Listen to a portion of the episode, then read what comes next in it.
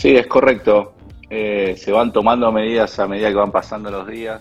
Eh, a ver, en toda eh, implementación a nivel jurisdiccional en cualquier parte del país, lo primero que se hace es la concientización para poder que, digamos que la población entienda, reciba el mensaje, vea cuál es el procedimiento, cuáles son los tiempos, cuál es la normativa, cómo debe estar su vehículo, la documentación y luego se sigue con un procedimiento de fechas eh, con respecto a, las infracciones.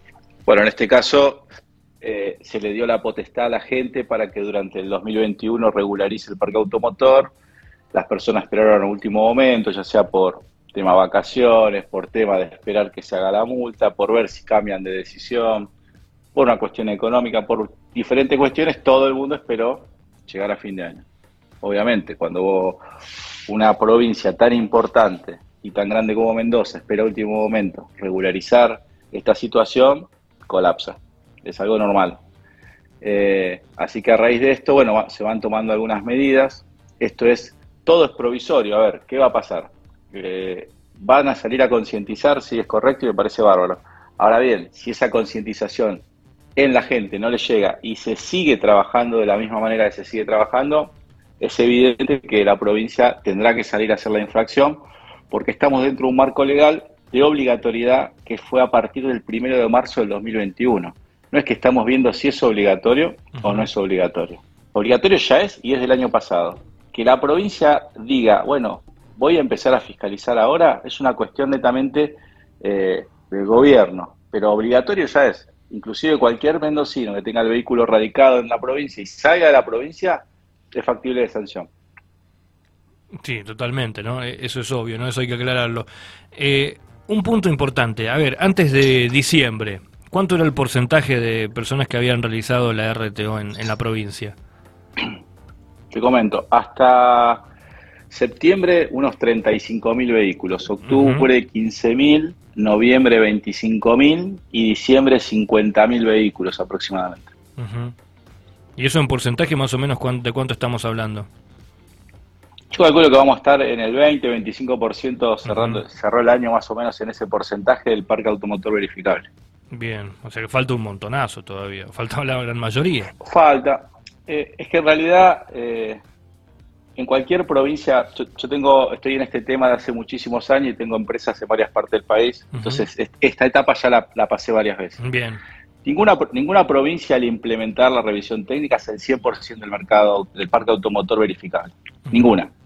E inclusive provincias como Santa Fe, que lleva muchísimos años, eh, hace el 100% de los años. El porcentaje de lo verificable con lo que circula, con los que quieren estar dentro de un marco legal, es aproximadamente un 70%, 75%, no más de eso. El primer año, lo normal es que se haga un 35, un 40. ¿Bien?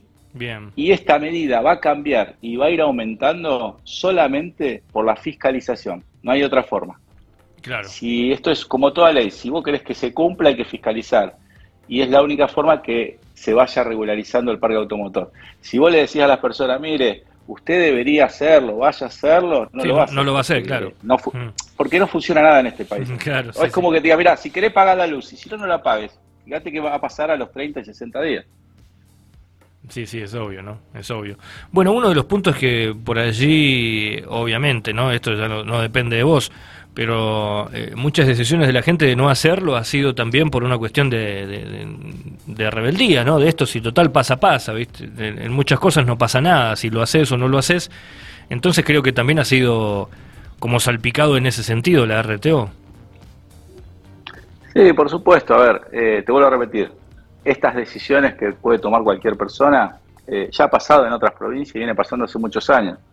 Hay gente que dice, no, mira, yo el auto lo saco, me muevo acá, top, asumo el riesgo de que me hagan una infracción. Y por ahí lo asumen. Ahora bien, acá hay que medir dos cuestiones. Una es la fiscalización, la infracción y el marco legal a tener un vehículo en condiciones y circular en la vía pública. Esto siempre hay dos veredas. La vereda del que, que vos decías, no, yo no y el que, el que está involucrado, ya sea en forma personal o tercero cercano, en un accidente por un vehículo en malas condiciones, automáticamente el pensamiento cambia. y esto es a veces que hay que llegar a estar cerca de algo para entenderlo de otra manera. Pero bueno, esto es, son estadísticas a nivel nacional, ¿no es cierto? Claro. Eh, por ejemplo, tengo audiencia que por allí pregunta, no sé si será justamente eh, precisa la, pregunta hacia vos, pero por ejemplo algunos nos dicen que tienen los turnos y en el caso de salir de la provincia no sabés si eso llega a tener algún inconveniente o no. No, el turno solamente sirve para circular dentro de la provincia. Dentro de la provincia, bien, bien, perfecto que es justamente una de las formas que dio el gobierno mendocino también de, poder circular sin ningún inconveniente, que no puede tener inconveniente teniendo ya el turno asignado. Te pregunto, Eduardo, eh, ¿hay posibilidad de que se instalen más talleres, viendo que obviamente hubo un colapso en este tiempo, o vamos a seguir con los que ya están habilitados? Eh, mirá, se están abriendo más talleres. A ver, por ejemplo, eh, voy a dar un ejemplo que para ustedes es innato, es San Rafael, está excedido en talleres San Rafael es una tiene una población que debería funcionar con dos talleres y hay cuatro talleres funcionando. Bien. Eh, Alvear tiene un taller, Malargüe va a abrir un taller en próximo, eh, durante enero. El Valle de Uco también está avanzando para la apertura de un taller. Después el resto de el resto de la provincia hay demasiada de talleres. El tema es organizar el parque automotor en los, por tirar un número, en los 365 días del año y no en 60. Bien. Bien, sabes que mm, tengo un conocido que no ha podido hacer el RTO porque tiene el auto radicado en, Buenos Aires, por ejemplo. Eh, ahí nos encontramos con un, tema, ¿no? Porque hay mucha gente que se ha venido de Buenos Aires o de otras provincias eh, en las cuales no, no pueden hacerlo, ¿no? ¿Tenés idea si esto es cierto, si se puede hacer o hay alguna forma, alguna salvedad para poder tener la RTO, ¿no? Porque eso le puede llegar a generar quizás un inconveniente, ¿no?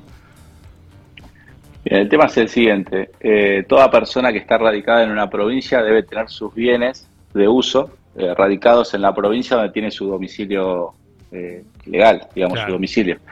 En este caso, si una persona tiene su domicilio en capital, tiene su auto en capital y está viviendo en Mendoza, lo que tiene que hacer es una radicación temporal del vehículo en el registro automotor.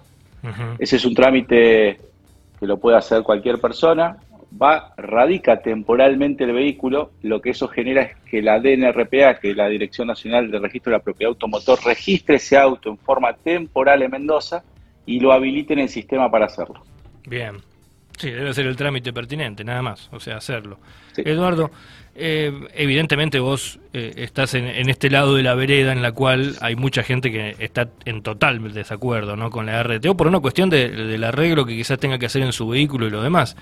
Eh, ¿Qué le decís a esas personas?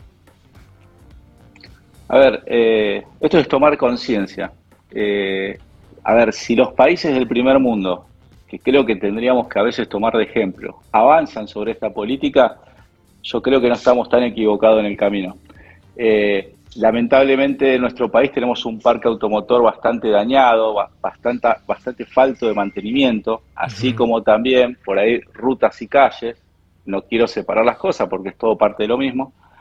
Lamentablemente el parque automotor nuestro es bastante viejo en porcentajes, entonces la forma de poder tener estos vehículos en circulación en la vía pública y sean seguros es controlarlos y mantenerlos.